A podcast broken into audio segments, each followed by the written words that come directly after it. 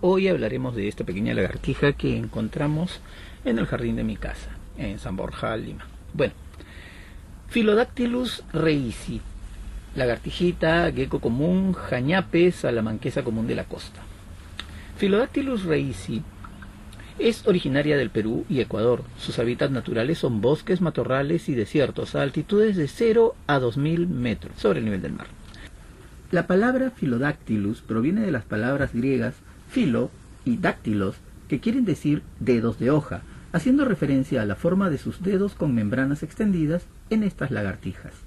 El nombre específico Reisi es en honor a Carl Reis, quien recogió el ejemplar que sirvió para la primera descripción científica de la especie. A esto se le llama holotipo, mientras era cónsul de Prusia en Guayaquil, Ecuador. Esta especie es grande para su género. En adultos la variación de longitud rostro cloacal en machos es de 42 a 75 milímetros. En hembras va de 37 a 73 milímetros. Su coloración dorsal es altamente variable, desde una mano amarillento uniforme sin marcas oscuras hasta un gris claro con bandas cruzadas onduladas, con marcas dorsales acompañadas de puntos, bandas cruzadas, manchas o líneas negras, café oscuros, cafés a café grisáceos inconspicuos. En algunos las líneas se fusionan formando un patrón jaspeado. La coloración dorsal de la cola es similar a la del dorso, si hay bandas, estas varían generalmente de 9 a 10. Los espacios entre estas usualmente son más claros que los dorsales, tendiendo a haber un mayor contraste con las bandas oscuras. La superficie dorsal de la cabeza puede ser de color uniforme, con puntos o reticulaciones café o chocolate a negras, con líneas o puntos de fondo. Una línea oscura a cada de la cabeza va desde la fosa nasal a través del ojo hasta la extremidad superior. El patrón y coloración de las extremidades son similares a la dorsal, los antebrazos y la parte inferior de las patas generalmente con bandas café chocolates, superficies ventrales blancas grisáceas. En especímenes grandes el color café de los flancos invade el vientre, la superficie ventral de la cola generalmente más oscura que el vientre.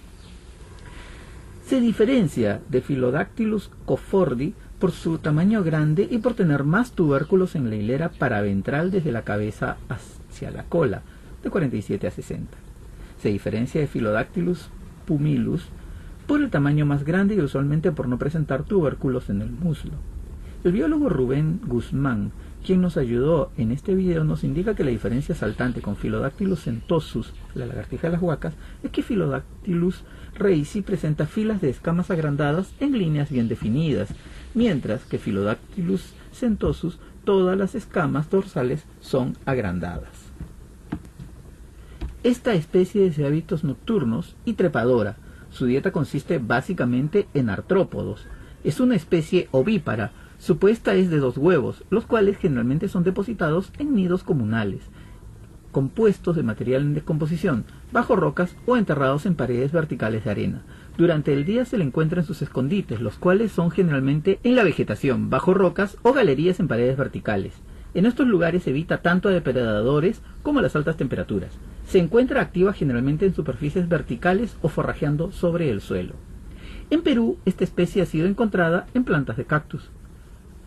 Philodactylus reisi es ovíparo. La hembra adulta pone una nidada de dos huevos. Las crías tienen una longitud del hocico al respiradero de 28 a 34 milímetros.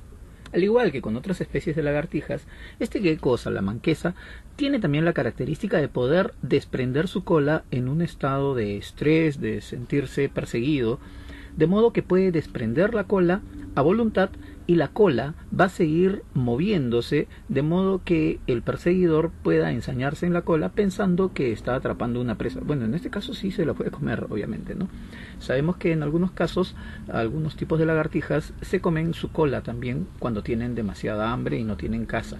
En este caso no lo hemos podido verificar. Para realizar este y otros videos que hemos estado publicando, nos hemos basado en observaciones directas, tanto mías como de los miembros del Club de Exploradores en nuestras salidas y excursiones. Y todos esos datos los volcamos en nuestra página web www.exploradores.org.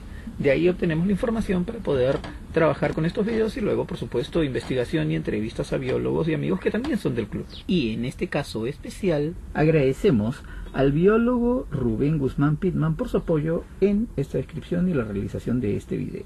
Dejamos sus datos aquí. ¿Y tú, ya sabías sobre esta especie que incluso podemos ver en Lima? Así como este, hay muchos animales de diversos tipos a los que nunca les hemos prestado atención. Hablamos de conservar el ambiente, pero no sabemos nada de lo que queremos conservar. ¿Y cómo amar algo que no conocemos? Te invito a aprender con nosotros y cuando se pueda, acompáñanos en nuestras salidas, que más que turísticas, son salidas de campo, son salidas de aprendizaje y comunión con la naturaleza, para así poder cuidar el planeta de todo corazón. Esperamos que este video te haya podido ilustrar algo sobre la maravillosa creación del Señor. Te invitamos a seguirnos en nuestras redes sociales, en nuestro canal de YouTube, en nuestra página web. Soy Daniel López Mazotti, el búho mayor, presidente del Club de Exploradores, y me despido diciendo como siempre, bien preparados.